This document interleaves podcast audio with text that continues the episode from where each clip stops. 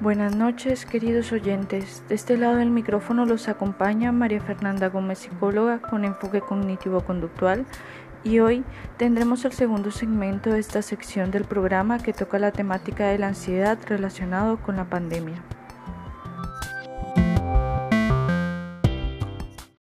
Esta sección del programa se llama Ansiedad y Pandemia, que se va a dividir en tres capítulos diferentes.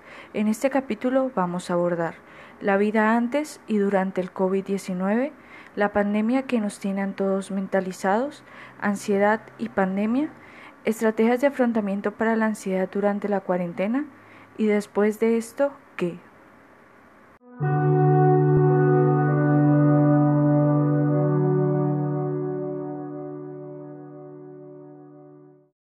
Vida antes y durante el COVID-19. Hace unos meses era normal salir a tomarse unas copas, quedar con amigos para ir a un restaurante o ver una película, llegar a casa y saludar a todos con un abrazo y un beso, ver a tu pareja y salir corriendo para besarla y abrazarla, llegar al trabajo, saludar a nuestros jefes, tomarnos un café mientras hablamos con nuestros compañeros y después sentarnos a trabajar llegar al colegio, a la universidad, saludar a nuestros compañeros, profesores, recibir nuestras clases, hacer una que otra broma, salir a las calles a marchar con todo el mundo, saludar al vecino todas las mañanas y preguntarle por su familia mientras se termina de limpiar la casa. Hace unos meses no teníamos ni idea que cosas tan cotidianas y que veíamos tan simples como un beso, un abrazo, el tocar las manos de alguien, sentir el calor del otro y su cercanía nos podían costar la vida, y no solo la nuestra, sino la de millones de personas más. Al día de hoy, desde el inicio de la cuarentena, estamos en medio de una crisis histórica que genera gran estrés. La pandemia misma es una condición que nos provoca una gran incertidumbre por la novedad y sus dimensiones ante un sistema de salud prácticamente desmantelado. Esta vivencia tensa se incrementa por distintos factores. Consideremos la amplia distribución de noticias falsas tanto sobre su origen, las características mismas de la enfermedad, sus remedios y su pronóstico, que lleva a percibir una condición de gran desprotección, al mismo tiempo de la necesidad de implementar acciones propias. Las personas temen contagiarse, enfermarse, contagiar a los demás. Las personas pierden sus empleos, familias son desalojadas de sus viviendas, comercios, negocios y empresas temen quedarse en quiebra, los gobiernos enfrentan crisis en sus sistemas sanitarios y crisis sociales ante las necesidades básicas de familias y comunidades enteras. Las escuelas, colegios y universidades enfrentan el desafío de la educación virtual. Los estudiantes y docentes aprenden a la par de los medios tecnológicos que no son necesariamente usados para fines educativos. Los profesionales en salud deben además lidiar con la violencia y las agresiones de las que son objeto en el marco de su compromiso hipocrático frente al cuidado de la vida. Durante las últimas semanas se han generado cambios en las dinámicas familiares, laborales, sociales. Hemos visto cómo la pandemia ha llevado a adoptar otras medidas de actuación en la funcionalidad y cotidianidad del ser humano.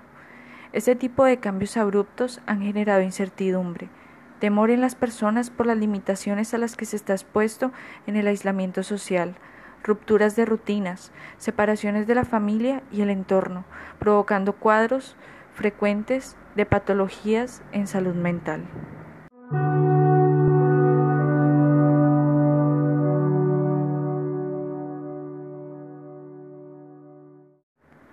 La pandemia que nos tiene a todos mentalizados. La realidad de hoy es que a pesar de estar físicamente aislados, estamos todos, o casi todos, conectados con nuestros hijos, parientes, amigos, etc. Es de mi opinión que la conexión es a dos niveles, a nivel físico vincular y a nivel mentalizador. En el primer nivel, aunque es evidente su prohibición, veo difícil que muchos padres no abracen o besen a sus hijos, pero el segundo nivel me parece más interesante. Los seres humanos no podemos evitar mentalizar a los otros, leer o inferir lo que el otro puede estar pensando, sintiendo o imaginando.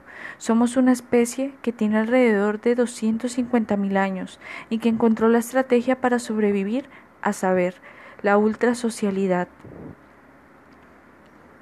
Esta ultrasocialidad fue la mejor estrategia de sobrevivencia que nos puso por encima del resto de las especies, pero a su vez nos puso por debajo del resto de las especies, al ser una de las especies más sufridas y destructivas de la Tierra.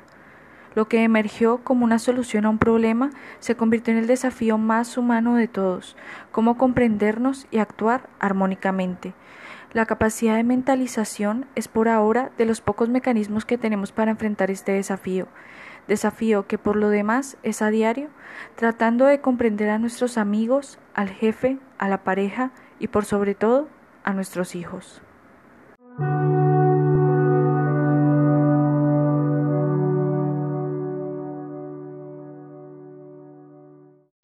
Ansiedad y pandemia. En este sentido, se parte del concepto de salud postulado por Safocarda, donde se entiende a la misma como una situación de relativo bienestar que resulta de la interacción entre el individuo, entidad biopsicosociocultural, y su ambiente, entidad físico-químico, psicosociocultural, económico-político. Resulta evidente que una mirada integral sobre la salud entiende por necesidades primarias no solamente la salud física, vivienda e higiene, sino también la estimulación intelectual, el dominio y control, el bienestar mental y, sobre todo, la necesidad de una u otra que aporte a las redes de contención que son necesarias para llegar a un verdadero estadio de salud. La separación de los allegados, la pérdida de la libertad, la incertidumbre sobre el estado de la enfermedad y el aburrimiento pueden causar efectos psicológicos adversos, conductas de evitación, de confusión, de frustración y de enojo, incluidos los síntomas de estrés postraumático que podrían escalar hasta el suicidio. De hecho, algunos investigadores han sugerido que, a mayor duración de la cuarentena, se intensifican los temores mismos que pueden provocar efectos negativos duraderos. Desde la perspectiva de salud mental, una epidemia de gran magnitud implica una perturbación psicosocial que puede exceder la capacidad de manejo de la población afectada. Puede considerarse incluso que toda la población sufre tensiones y angustias en mayor o menor medida. Así es que se estima un incremento de la incidencia de trastornos psíquicos entre una tercera parte y la mitad de la población expuesta puede sufrir alguna manifestación psicopatológica, de acuerdo a la magnitud del evento y el grado de vulnerabilidad.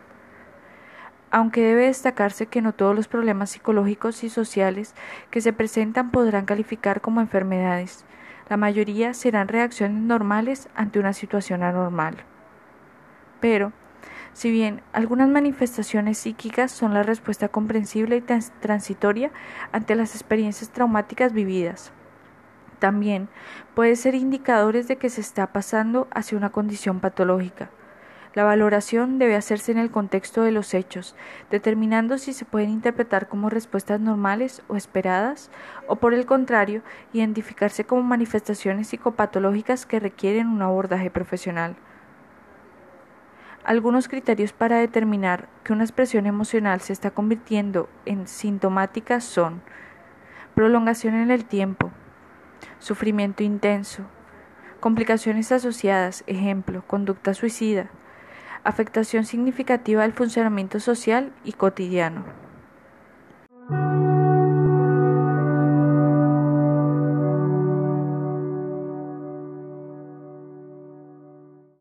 Estrategias de afrontamiento para la ansiedad en cuarentena.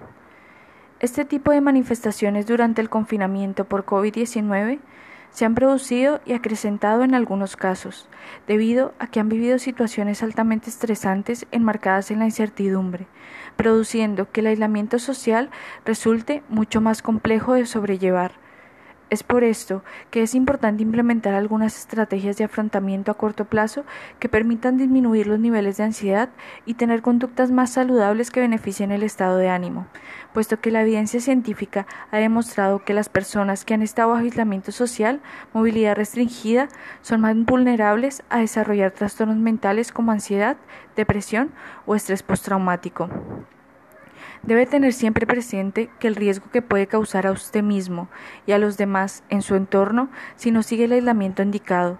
La percepción pública en la calle del riesgo de una pandemia de este tipo es muchas veces difusa y poco clara. Siga los siguientes pasos. Manténgase al día sobre lo que está ocurriendo, pero limitando su exposición a los medios de comunicación. Evite mirar o escuchar continuamente las noticias, puesto que esto incrementará su ansiedad y preocupación. No olvide que los niños son muy sensibles a lo que oyen y ven en televisión. Hable con ellos del tema sin ocultar información, pero adaptándola a su edad y nivel de comprensión. Acuda a fuentes fiables de información sobre el brote epidémico. No mire indiscriminadamente en Internet. Acuda a las páginas oficiales del Ministerio de Salud o las consejerías de salud. Las redes sociales están llenas de falsedades que lo único que conseguirán es confundirle y generar desconcierto y ansiedad. Mantenerse conectado socialmente. Estar en contacto con las personas en las que uno confía es la mejor forma de reducir la ansiedad, la depresión, la soledad y el aburrimiento durante un aislamiento social por cuarentena. Mantenga operativa la capacidad de enviar correos electrónicos, telefonía móvil y otras nuevas tecnologías que le permitan la comunicación. Tampoco abuse de los mismos e intente leer sobre los aspectos no relacionados con este tema. Hable cara a cara a través de Zoom o Google Meet. Utilizar medios prácticos para relajarse.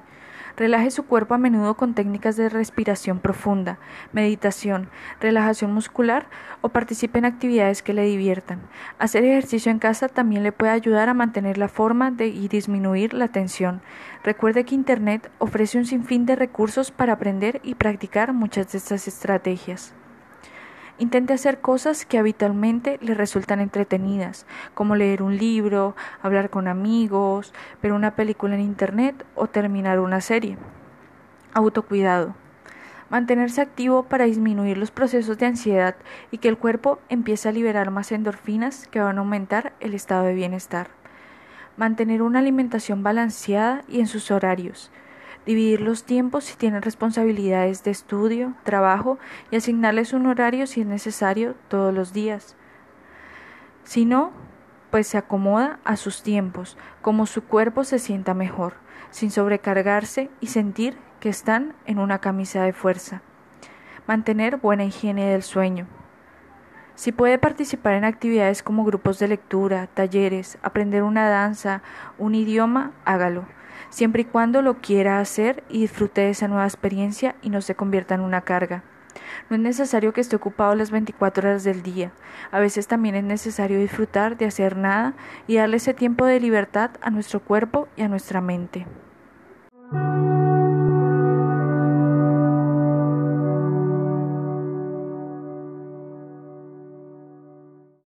¿Y después de esto qué? La ruptura del tejido social en aras del individualismo nos hace volver la cara para preguntarnos quiénes somos y no fincar más nuestras esperanzas en nuestras estrategias de escape. Después de este confinamiento podemos tal vez valorar nuestro barrio, el condominio, nuestra familia pueden ser también un espacio amable donde desarrollarnos, una realidad que tal vez no habíamos contemplado. Debemos pensar que cuando salgamos de este confinamiento, la pandemia no solo habrá cambiado nuestra realidad, sino que también a cada uno de nosotros. Pensar que el mundo nos ha obligado a poner un alto, para dejar de vivir al ritmo de los demás y empezar a vivir al ritmo de cada uno, disfrutando un día a la vez y viviendo cada momento como si no fuera a existir otro. Siempre he creído que las manifestaciones artísticas son directamente proporcionales a la gravedad de las crisis. Y una vez más, a modo de contención frente a este estado de alerta, se abrió la propuesta de conciertos online, museos. El arte callejero se llenó de grafitis con mujeres y hombres con tapabocas e instalaciones que emulan el virus y la devastación que este va dejando su paso. Algunas páginas de películas en línea apostaron por colocarlas de manera gratuita obras de teatro e incluso monólogos personalizados que algún personaje puede dedicar del otro lado de la pantalla. Los balcones se volvieron escenarios para demostraciones musicales. Los niños pueden escuchar sus cuentos favoritos de la voz de los propios autores y autoras. He visto desde homenajes a celebridades que han muerto hasta serenatas con mariachis que celebran la vida contemplando, pero que ahí está y tendremos que fortalecer. En Instagram, incluso, se puede encontrar el COVID Art Museum, una iniciativa creada en España que reúne obras nacidas durante la cuarentena. Se cuenta que reciben alrededor de 50 piezas al día esperando ser expuestas en este proyecto virtual. En un post de Facebook el otro día leí Descubrí que puedo vivir sin restaurantes, aviones, tiendas o autos y confirmé que no puedo vivir sin música, libros y películas. La diferencia entre volverse loco o mantener la cordura la otorga el arte. Lo cierto es que el arte me ha ayudado a salir de otras crisis, no tan virales seguramente, pero crisis al fin. Y cuando todo esto acabe, cuando toque recoger los pedazos de nuestras certezas rotas y cuando nos enfrentemos a nuestras realidades deshechas y podamos abrazar a nuestra gente, cuando el estrés postraumático se apropie del espacio público, cuando la desigualdad ponga en evidencia que hasta esta pandemia tiene distintas clases sociales, ahí estará el arte, levantando la mano una vez más con sus creadores y creadoras, con nuevas formas de abonar, preparando la tierra para nuevas cosechas, porque cuando esto acabe no podemos confiar en el sector de la construcción, de salud, económico para reconstruir el tejido social, pero sí, sin duda, sí podemos confiar en el arte.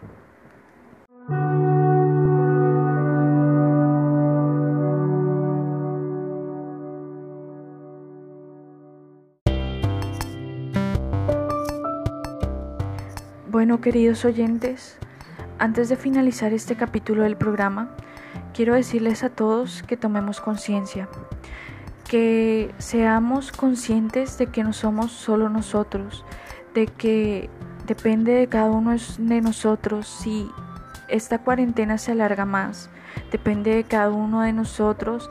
Si esta cuarentena se va hasta fin de año, hasta unos años más o hasta unos meses que la situación de malestar, de ansiedad, de estrés, de depresión que podemos estar sintiendo en este momento no se compara con el valor de la vida que cada uno de nosotros tiene y con el valor de la vida de nuestras familias y seres queridos. Hasta aquí los acompaño el día de hoy. Me pueden encontrar en Facebook como María Gómez y en Instagram como arroba psicólogo María Fernanda Gómez donde estoy subiendo más información con respecto a salud mental. Tengan presente que los estaré acompañando con más temáticas cada 15 días todos los sábados en horas de la noche. Para el próximo capítulo hablaremos de la relación de los ataques de pánico. Recuerden, el higiene de mi mente depende del manejo que tenga sobre mis emociones.